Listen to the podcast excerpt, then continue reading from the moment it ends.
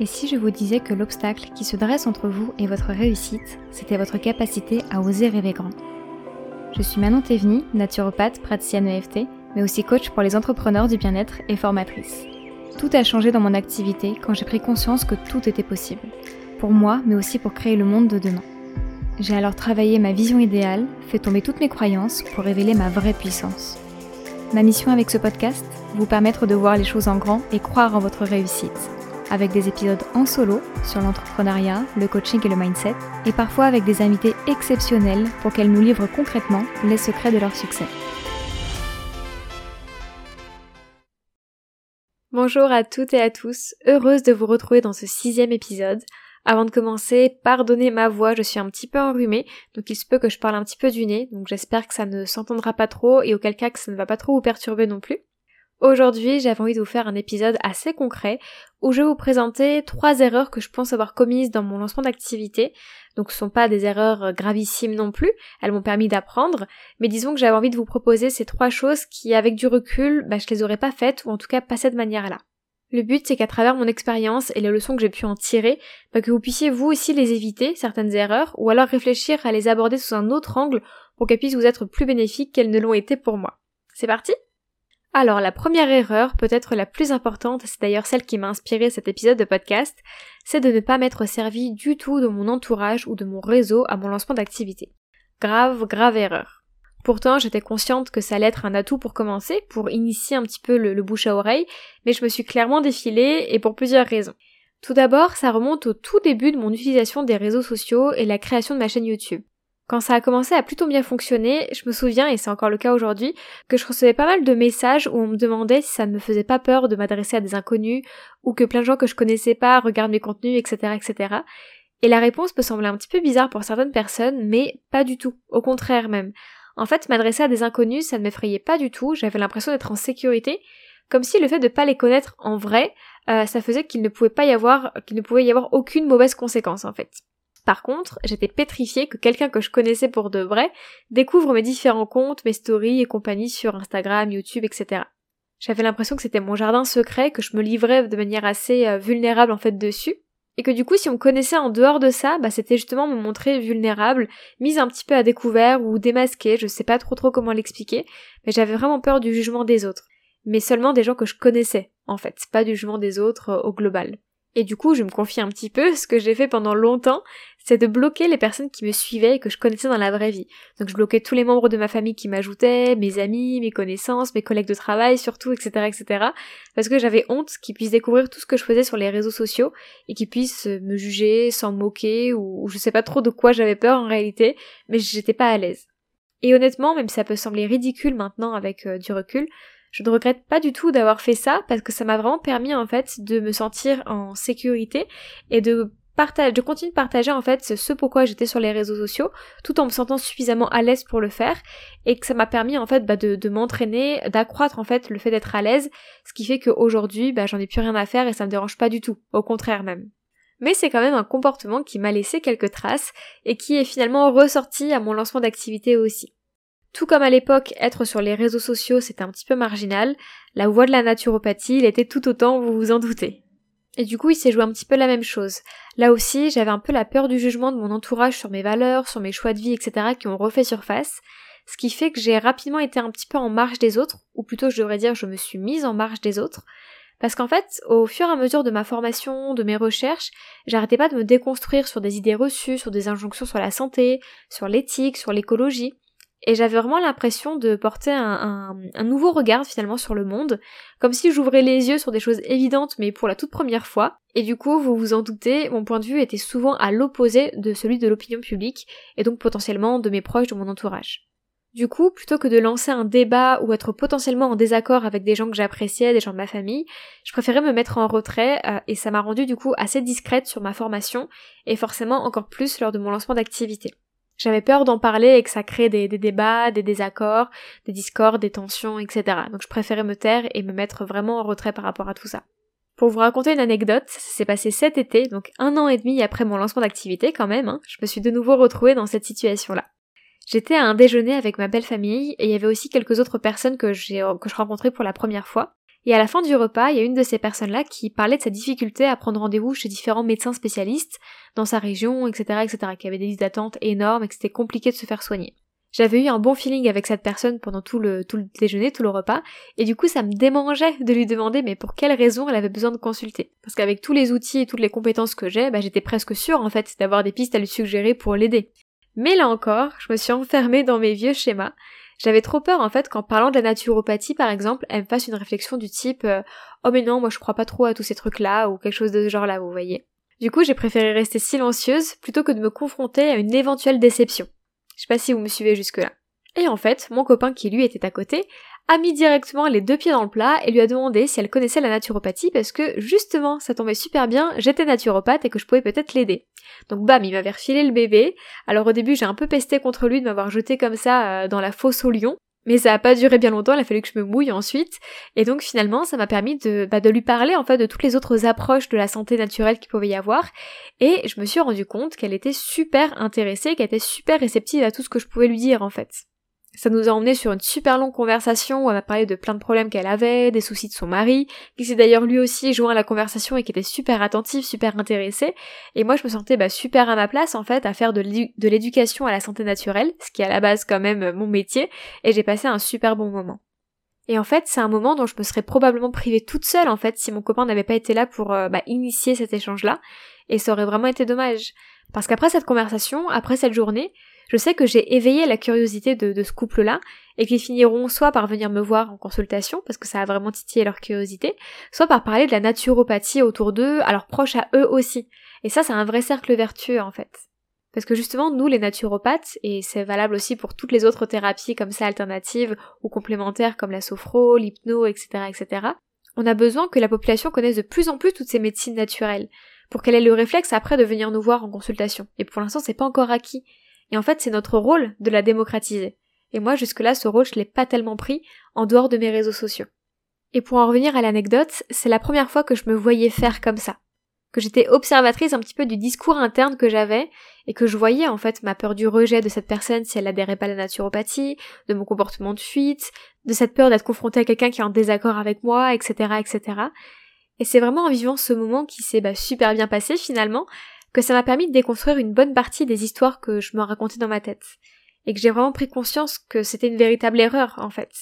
Et c'est là que j'ai eu envie de creuser un petit peu tout ça pour vous faire aujourd'hui cet épisode de podcast. Ne pas solliciter son entourage quand on lance son activité, c'est vraiment une grosse grosse erreur. Parce que quand on commence, le plus difficile c'est de se faire connaître. Vous avez sûrement déjà entendu que le bouche à oreille c'était ce qu'il y avait de plus efficace, de plus puissant pour ça, Seulement, bah, quand on débute et qu'on a zéro client, ça nous fait une belle jambe, en fait. Et c'est là que votre entourage, il peut intervenir. Votre entourage, il peut engendrer ce cercle vertueux de la recommandation. Parce que chacun de vos proches, lui-même, a un réseau à qui il peut recommander vos services ou parler de vous. Et ça, ça peut avoir un super gros rayonnement. Vos proches, dans un premier temps, sont vos meilleurs porte-parole. Parce qu'ils vous connaissent, et a priori, ils vous apprécient bien.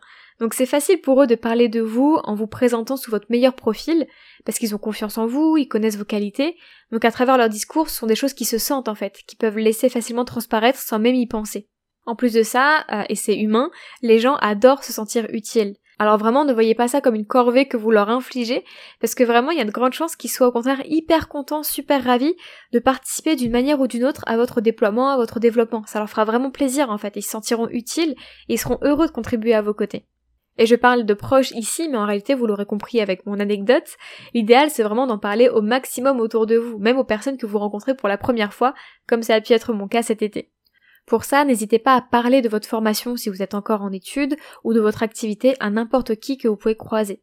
Plus les gens autour de vous sauront exactement ce que vous faites, pour quel type de trouble ou quel type d'affection ça peut être utile, et plus ils sauront parler de vous en fait lorsqu'ils rencontreront quelqu'un qui aura ce type de problématique là.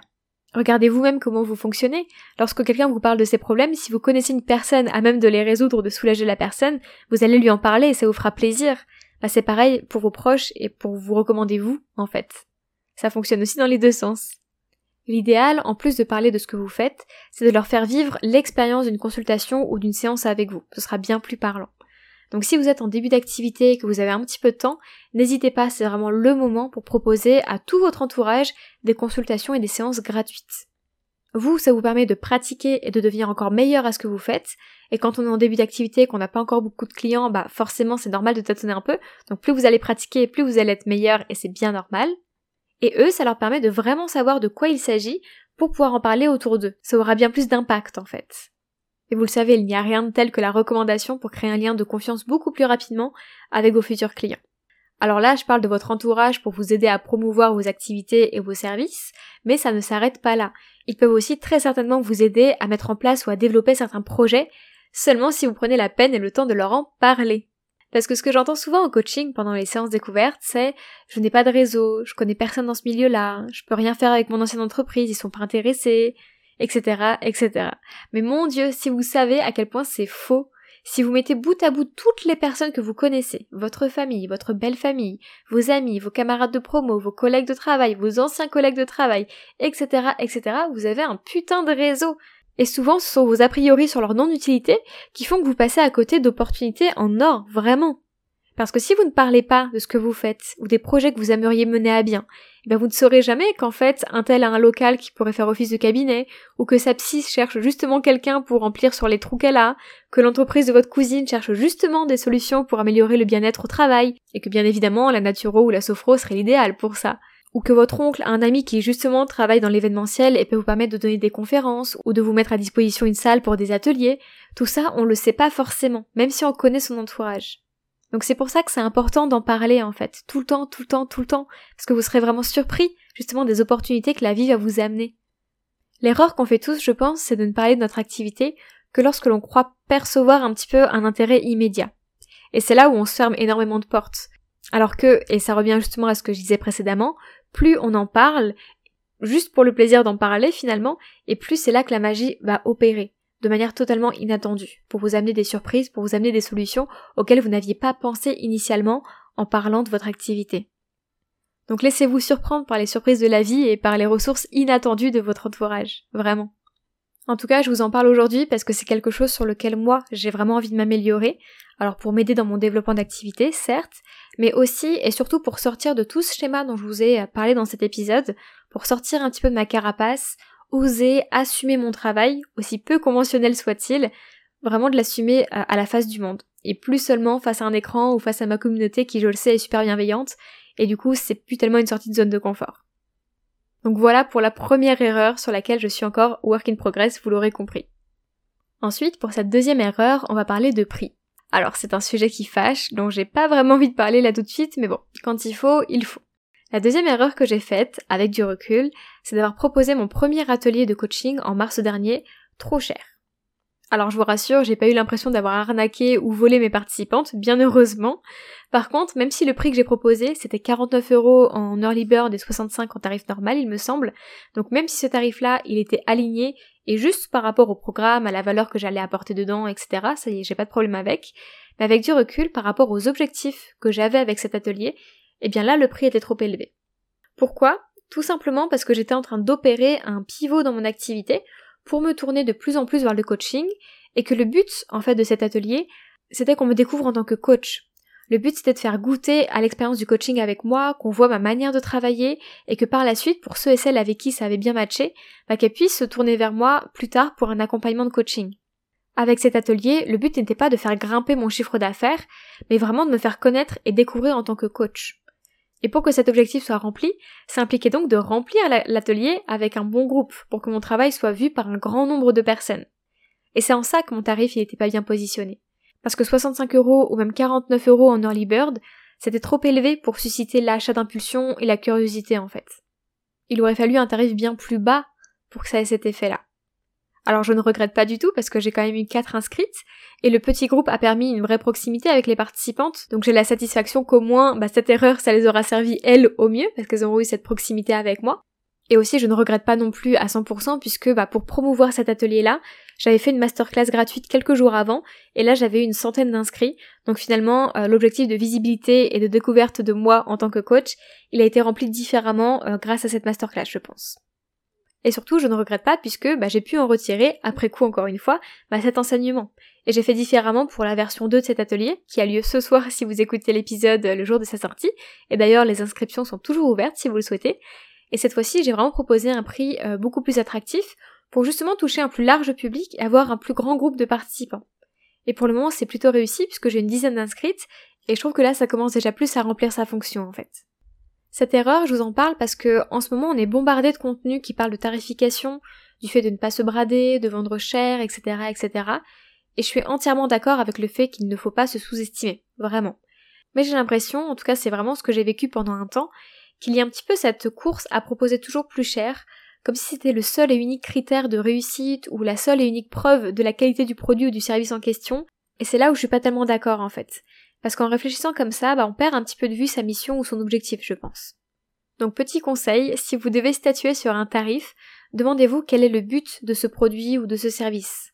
Est-ce que c'est de faire du chiffre d'affaires et de toucher peu de monde à la fois, comme ça peut être le cas avec des services d'accompagnement en individuel par exemple?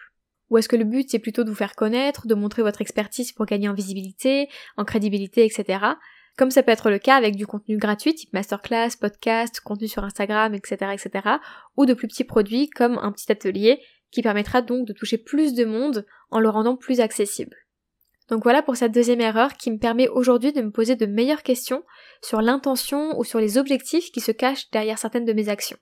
Et du coup, je vous invite à faire pareil aussi, évidemment.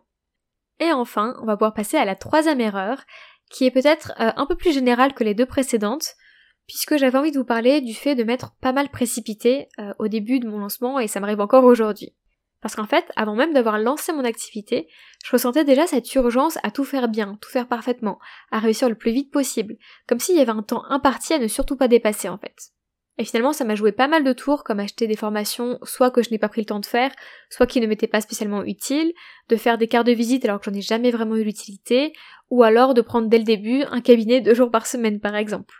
Encore une fois, ce sont des apprentissages, c'est pas toujours évident dans l'instant de savoir si telle ou telle décision est bonne pour le futur. Donc le but n'est pas de me flageller ici ou que vous vous flageliez aussi en vous rendant compte que vous êtes aussi précipité parfois. Non, je vous parle plutôt de cette erreur, plus pour vous inviter encore une fois à prendre un petit peu de recul sur les décisions que vous avez à prendre pour votre activité et vous poser les bonnes questions. Pour prendre l'exemple de mon cabinet que j'ai eu à Agnières pendant un an, deux jours par semaine, je ne regrette pas aujourd'hui de l'avoir pris. Par contre, c'était peut-être un peu prématuré de m'engager sur deux jours par semaine, dès le début de mon activité, alors qu'à cette époque-là, je m'étais jamais réellement posé la question de quel type de naturopathie je voulais exercer par exemple. Alors bien sûr, c'est en expérimentant, en cabinet notamment, que j'ai pu le savoir. Mais peut-être qu'un jour par semaine, ça m'aurait suffi pour arriver aux mêmes conclusions en fait, tout en avançant un peu moins de frais. Surtout qu'ensuite, je me suis sentie un petit peu bloquée dans cette configuration, parce que j'avais un long préavis et j'ai trouvé ça difficile en fait de sauter le pas euh, pour mettre un stop à ça c'était vraiment pas facile de mettre en place les démarches pour quitter ce cabinet-là. Donc en fait, de prendre un peu plus de temps pour réfléchir, de savoir si c'était une bonne idée de prendre directement deux jours par semaine, ou est-ce que je pouvais en prendre un seul pour tester d'abord, ça m'aurait épargné un petit peu tous ces tracas-là et de perdre quand même pas mal d'argent dans quelque chose qui ne me plaisait pas et qui n'était pas au service de mon activité ou de ma vision dans le futur. Et justement, cette erreur, elle fait vraiment le lien avec l'importance d'avoir une vision long terme de ce que l'on souhaite créer pour sa vie ou pour son activité. Ça, j'en parle dans l'épisode numéro 3. Il y a même un petit cadeau dans les notes de cet épisode qui se cache pour vous aider à la définir, donc n'hésitez pas à aller l'écouter et à bénéficier de ce cadeau-là. Parce que vous dire que c'est important de ne pas vous précipiter, bah c'est bien gentil, mais c'est pas spécialement facile à appliquer comme conseil. Tandis que si votre vision gagne chaque jour un peu plus en clarté, bah ce sera beaucoup plus simple pour vous de prendre du recul sur vos décisions à prendre en checkant si oui ou non s'aligner avec votre vision. Est-ce que oui ou non, ça peut être une étape pour vous mener à la réalisation de cette vision? Évidemment, moi quand je me suis lancée et que j'ai pris mon cabinet, bah, j'avais pas du tout travaillé encore ma vision. Donc c'était super flou et en fait mes décisions elles étaient prises un petit peu à la hâte, un petit peu à l'aveuglette en fait. Et du coup bah ça m'a amené à certaines erreurs comme euh, de prendre ce cabinet deux jours par semaine. Donc j'insiste, ne négligez pas votre vision. C'est vraiment ça qui va vous permettre de gagner du temps justement et de vous épargner quelques tracas ou des détours qui seraient pas forcément utiles pour vous c'est pas fiable à 100%, vous ferez quand même des erreurs, on en a besoin pour avancer, pour apprendre, mais peut-être qu'on peut s'en épargner quelques-unes parfois. Voilà pour les trois erreurs majeures que j'ai notées et dont j'avais envie de vous parler. Alors il y en a eu plein d'autres, hein, mais qui étaient peut-être plutôt anecdotiques, ou alors sans enseignement particulièrement intéressant à vous partager. Donc c'est pour ça que j'ai gardé ces trois-ci là qui me semblaient intéressantes. Donc pour récapituler, les trois erreurs majeures que j'ai faites et sur lesquelles je vous invite à faire attention vous aussi, ça va être de ne pas parler de votre activité à votre entourage pour initier le bouche à oreille, de ne pas réfléchir en amont à l'intention ou à l'objectif de vos actions, comme le lancement d'un nouveau service par exemple, et enfin de ne pas avoir de vision qui vous permette de faire des choix éclairés plutôt que de vous précipiter. J'espère que cet épisode vous aura plu et qu'il vous aura permis de réfléchir à certains points pour ne pas passer par les mêmes erreurs que moi. Et d'ailleurs, n'hésitez pas à partager cet épisode à vos camarades de promo ou aux entrepreneurs que vous connaissez qui sont en plein lancement d'activité pour leur épargner aussi ces erreurs-là. J'ai plutôt apprécié ce concept-là, et donc s'il vous a plu aussi, n'hésitez pas à me le dire soit dans les commentaires sur Instagram ou sur la communauté de Telegram.